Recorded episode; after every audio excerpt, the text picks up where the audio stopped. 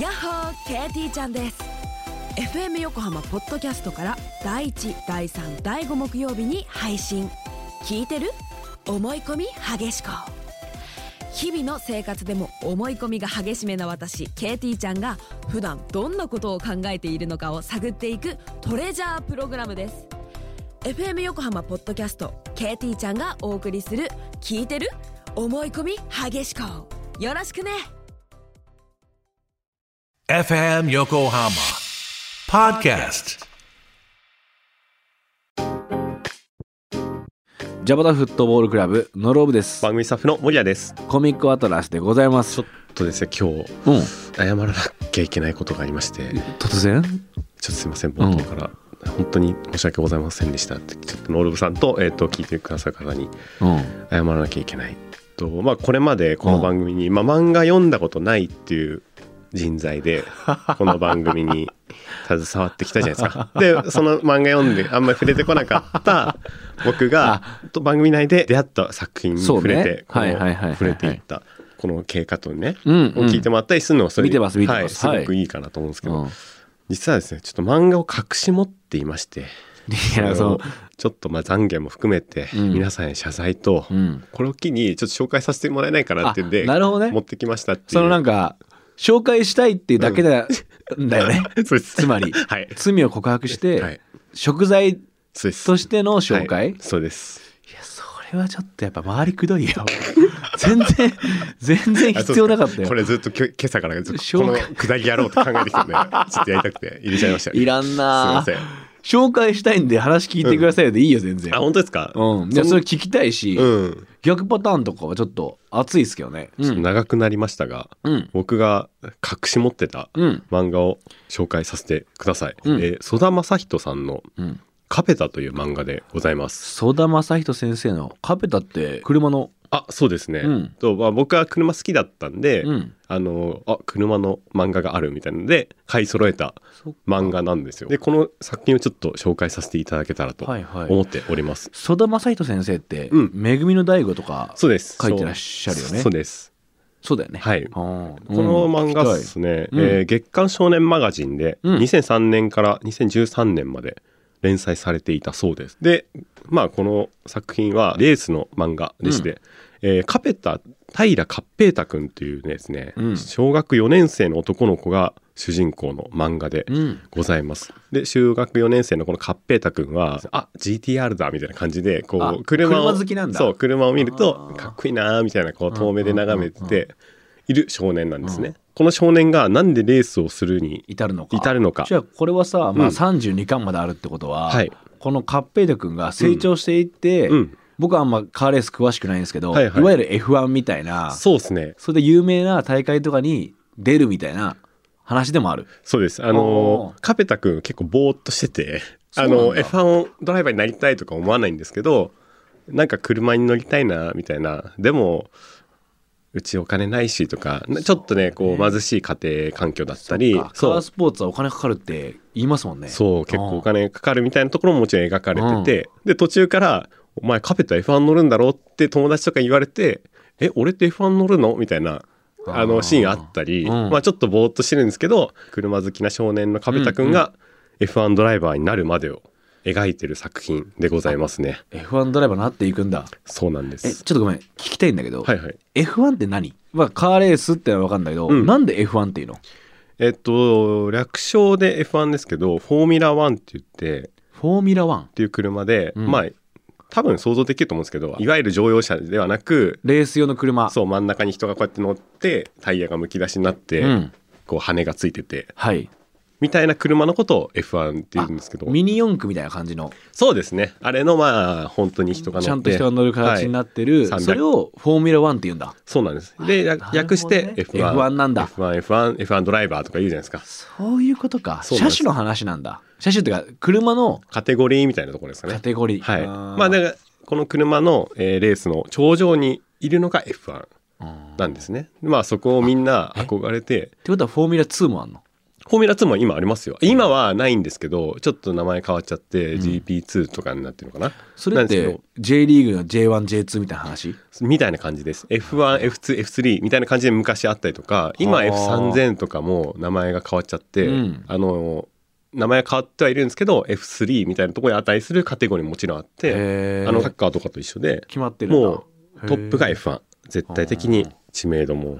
そ名っ誉かも、えー全てが車の運転の難易度も F1 が一番上へ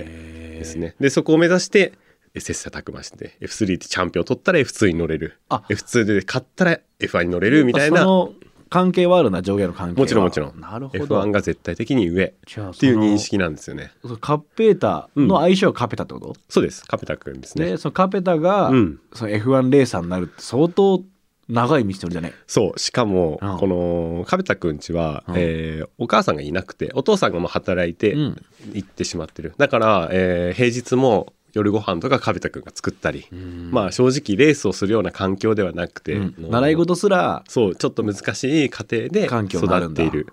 主人公が、うんまあレースをしていくというちょっとこれだけでワクワクしますね、はい成り上がっていくというかそうですね森谷君はそのカペタファーストコンタクトはどういうとこにグッときたのカーレースしてる楽しいみたいなそうですねあんのー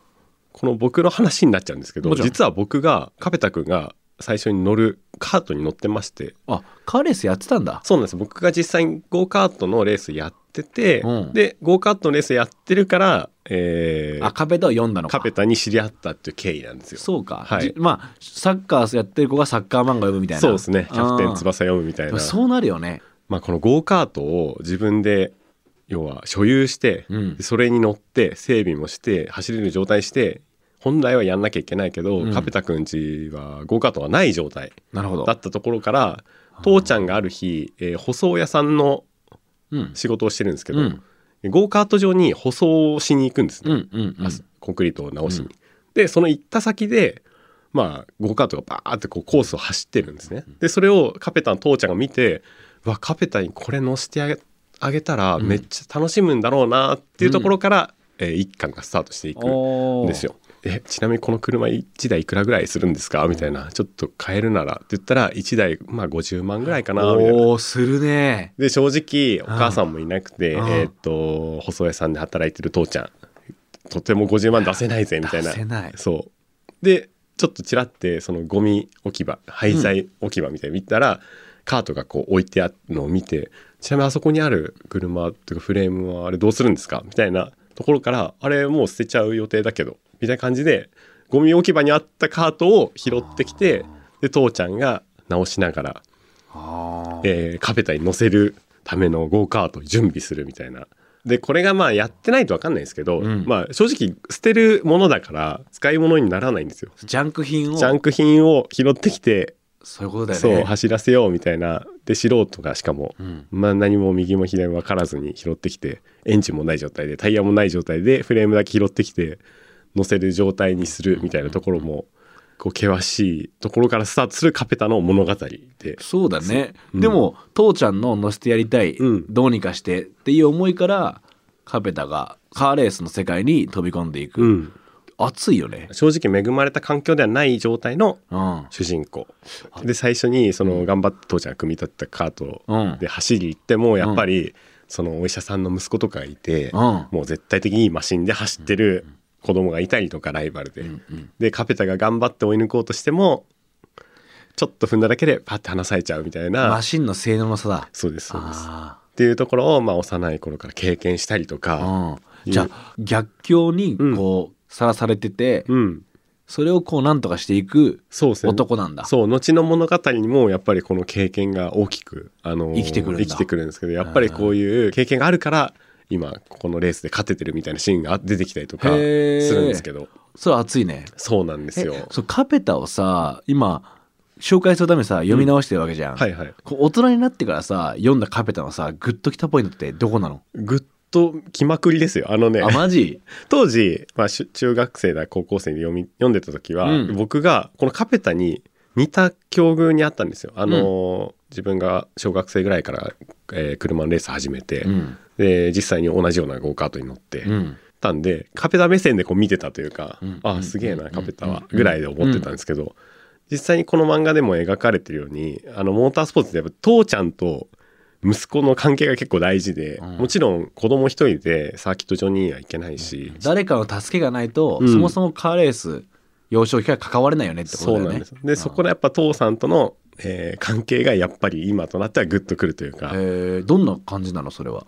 えーっとね今となっては父ちゃんの頑張りがわかるというか、うんうん、実際に僕がレースをやってて正直めちゃくちゃお金がかかったんですねというかかけてくれていたんですようちの父親が。でそれを分からずに当時は乗っててもうね訳も分からずこうやってアクセル踏むわけですよ。でもアクセル踏むとガソリンが燃えるじゃないですか。そうすると一周回るのに一周単位で200円とか300円とか400円かかってくんですよ。それを1日100周とかやるとガソリン代だけでまあ1万円までいかないですけど5,6,000円かかってとかコースに走行するのに1万円ぐらいか払ってとかやってるそうか苦労今とな大人となっては分かるとやっぱり父親のこのあカベタの父ちゃんの茂雄っていうんですけど茂雄の苦労がこうすごい見えてくるというかあなるほどそそうれはさあの時の自分の親父の頑張りとかに感動してるってことえそうですねそこは僕はちょっとあの重なってる部分はあると思うんですけ追ど体験してんのかそうほーこれはねカペタで味の味わってほしいポイントなんですけどもともと小学生の頃カペタはいじめられっ子でうん一、人で家に帰っても一人でうん学校でも一人でみたいな少年だったのが友達がレースに協力してくれるようになっていくうーんエピソードがあったりとか、うんまあ、そこもすごいこの2回目読み返してグッとくるポイントだなって思いましたね。カーレースに挑戦したことで、うんカペタの環境が変わっていくそうなんですよ、うんそうでなんでこの番組でこの漫画をうん紹介、まあうん僕が単純に読んでたっていうのもあるんですけうど、んカペタが一番最初走りに行ったコースが、うんおそらく神奈川県にあるサーキットなんじゃないかっていうんううん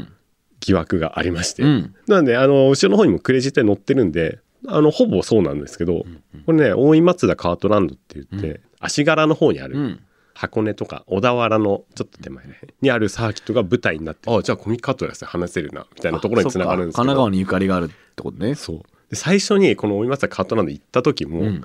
あのねびっくりしちゃうぐらいなんかこう獣が入ってく道みたいなところをこう入ってくんですよへええここ何みトラック入れんのか舗な装されてなさそうなぐらいの道路ってことねそうですそうですっていうぐらいにこう山の中を入ってくとうんポッてサーキットがあるところで、まあカペタも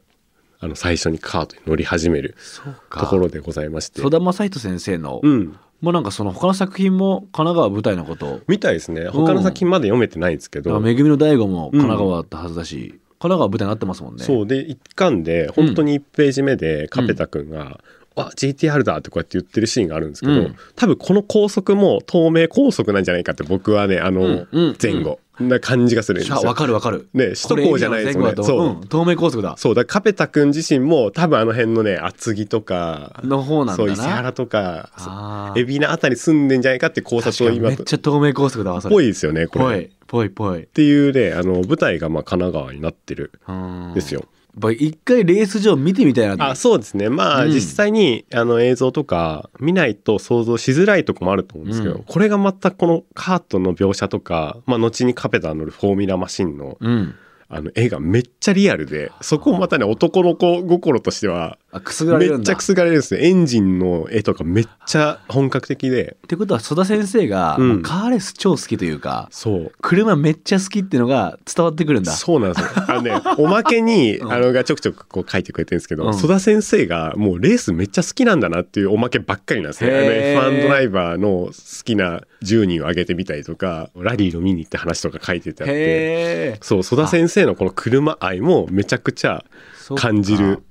だからこそ、解像度高いっていうかさそうですね、うんあの実際ねあのこのお金がかかるとか、うんあのライバルの方がいい車持ってるみたいなとこもやっぱり本当にあの影響しちゃうポイントもやっぱりその辺もあのリアルに描かれているんですね中学生高校生の僕には分かんなかったけど、この読み返したことによって今また新たにパワーをもらってるというかああのなるほどうん、そうだよね記憶の中のカペタは、うんやっぱ最高のレース漫画で、うんまあ、勝ち上がっていくカタルシスがあるとかっていう感じだったけど、じゃなくなってんだそうなんです今はで幼少編で僕当時泣いてなかったですけど幼少編で僕泣いてますからねあの感情揺さぶられんだはい、部屋で一人で読んで、うわーと思いながら、やっぱ父ちゃんに、あの、このカペタンし、父ちゃん茂雄の、うんあの気持ちとかを考えて、あーうわーカペタン、頑張っ、頑張れよカペタンみたいな、ちっちゃい頃ね、すごい我慢強くて、うん何でも、うん、大丈夫ってこうわう、受け入れる。気の使える子なんだよなそうまなあ、んです気よを使わざるを得ない状況だったのかそう環境がなそう。で、それも途中までは父ちゃんは何も気づかずに、カペタンは、偉い子だなそうみたいなそれに気づくのかそう父ちゃんもそうなんですよ。うわ読みたそう。で、そのカペタが、こう、我慢をせずに、車をこうね、強引うわに、ちょっともう泣けそグッて曲げて、うんレースをガッてしていくみたいなこれがね超熱くてう熱いねもうねそうかそうさそうだねまあ中高生とさ、うん多分年代上がっていくにつれてさ、うんもちろん多分大人編というかさ、うんもう F1 とかに行くわけでしょそうですそうですそうなってくるとさ大人の世界じゃないですか、うんその話も面白そうだねそうなんですよまたねこれが当時僕は分かんなかったけどやっぱりお金がかかるっていうのでフォーミュラマシン多分走らせんので年間多分1000万じゃ足りないんですねレース走るので僕もフォーミュラーカーまでは乗ってないんで、その世界分かんないけどでもそんだけお金かかるんですよ2000万とか3000万クラスかかるんですよあーちょっとごめんなさいその桁が体感として分かんないよねそうなんですよこの前もあのね、あの中学生の現役うんレーシングカートに乗ってる、うんまあ、レーサーの子にうんお会いして、その子も主にヨーロッパでレース出ててえで日本にたまに帰ってきた時に、あのー腕が鈍んないようにでこのカペタが出てる全日本のレースに出たりとかしてる子がいて、はいはいその子もお話伺ったんですけど年間5,000万って言ってましたね。 5000万まあもちろんもうほぼちょっと留学に近いから向こうでの生活費だとかあ全部含めてなんだそう全部含めて単純レースにだけにかかるお金じゃないけどでも年間その子にかかるお金5,000万って言ってましたねああでもそれほど人を熱狂させる何かがあってそれも書かれてるってことだよねきっとそうなんですよあのーフォーミュラーカーに乗るにあたってやっぱり自費だけでは乗れない、うんってなるとやっぱりスポンサーをつけなきゃいけないっていうところになってくるときに、これね源直美っていうやつが出てきて源直美こいつがまたねすげえ努力家で、うんレースで勝てるための環境づくりが超うまいやつがいるんですあーねその環境づくりっていうのが、まあ、お金を集めてきたりとか、うんもちろん自分ちがねお金あるんだろうけどそれだけじゃなくて自分はこういう熱意でレースをやってるからお金を出してくれませんかってわざわざ企業に行って自分でこうスポンサーを獲得してくるすごっそういうやつがいるんですけど、うんまあそういうやつのうんお金を持ってき方とかがリアルあーしだっかなってりしているう、んだそうこれも実際に行われてるんだろうなってもちろん僕にはスポンサーついてなかったしそうだよねでもそれをこうなんて言うんだろうレーサーのリアル、うんやっぱお金を集めるそ、うまあ、は夢を見せるっていうかねこう熱狂する人がそう増えれば増えるほど環境は良くなるしそうまあ最初その分ね責任も出んのかそうですそうです最初はだから、あのーこいつ勝ってほしいからお金出す、うんみたいな感じでお金を出してもらってんだけどその先に僕ができなかったから君にそれを成し遂げてほしいと思わせてからがいわゆるこうスポンサー獲得のスタートだぞみたいな。へえあそういう話もあるんだ、で巨額のお金をまあ背負って、うんまあ、走って走るうん、壁田と源直美が出会ったところで、壁田も変わってくるのそうですねカペタはだから環境が悪い悪いって言って、うん別にあの嘆いてるわけじゃないけど、うんぐらいどでうしていいか分かんないのかそうなんですよこの世界知らないからね、うん、でなお源直美はもうがっつり小学生の頃から俺は F1 に行くんやっていう、うん絶対に F1 に乗って頂点に上るっていうもとでレースをやっていたので、うんもちろんスポンサーを獲得しなきゃいけないみたいな環境も分かってるし、うんっていうので動いてるうんでカペタは正直車が大好きな少年だから、うんうんあ車乗れて楽しいみたいな純粋にね、うんでもあのはあいつ前走ってたあの速いやつは抜けなかったらくそーみたいなこの負けず嫌いな少年で永遠のライバルじゃないけど絶対にナオミには負けないみたいなずっとライバルなんだそれはずっとライバルです。ああいいですねでおそらく、まあ、32巻で終わってしまっているけどもその先のストーリー上でも1位2位を争っているんじゃないかなと。え思ってるんですー、よもう読みたいわそうこれね面白そう本当に読んでほしいこれ超面白いんですよ。そのさ32巻で幼少期から、その F1 レーサーになる前のところテンポ良さそうだねそう結構ね早くて、ね昔読んでた時はこうの、ん一巻一巻というかこの1エピソードずつが結構長くな、思えたんですけど、うん今読むと結構スパスパ進んじゃって、うんああもう高校生になったんだとかそうだよねきっとそんな感じするなそうあ楽しみですねそうで実言っちゃいますけどカペタは実は F1 には行かないんですよ、おお、まあこれもねちょっとね気になるそう読んでほしくて、そういうことだよねそうなんです、なんで F1 行かないのこれもこっちの先入観だもんねそうです、 F1 レーサーがトップで、うん結局 F1 に行くんでしょってそう思ったけどカペタは違う選択するってことまあそれはちょっと読んでもらおうかあなーってそうだいねう感じなんですよ、またこねれ は読みたいねぜひちょっと読みます、はいぜひ貸してもらって、はい読ませてもらって、はいちょっとやっぱ感想会を、うんそのレース場に行って撮りたいなああいいですねあの、うん実際にまああのね車うるさくてあんま喋れないかもしれないいでやすけど見てみたいよねいやあのねやっぱね匂いとかあるんですよあのエンジンから出る排気ガスの匂いとかコンクリとねゴムがそうタイヤのタイヤが焼焼けるけた匂い音とあか焼けた匂いかそう音もそうだしあーエンジンのあのめったに今じゃ聞かない、うんこう2ストロークってエンジンなんですけど超うるさいエンジンの、まあ、まあいわゆるレーシングカーだうんから、うーんそのうやそうそつうもっとうるさいですねそうそれうもーんみたいなもうパーですねあパーなんそだうパーでもなんかわかるわそれでねパーって書かれてるんです よ壁段にもこれがまた擬音がねそうすげえ僕はあの懐かしくてリアルなんだそうサあーキッ確トかのにパーだって思うんだええこれ楽しみだな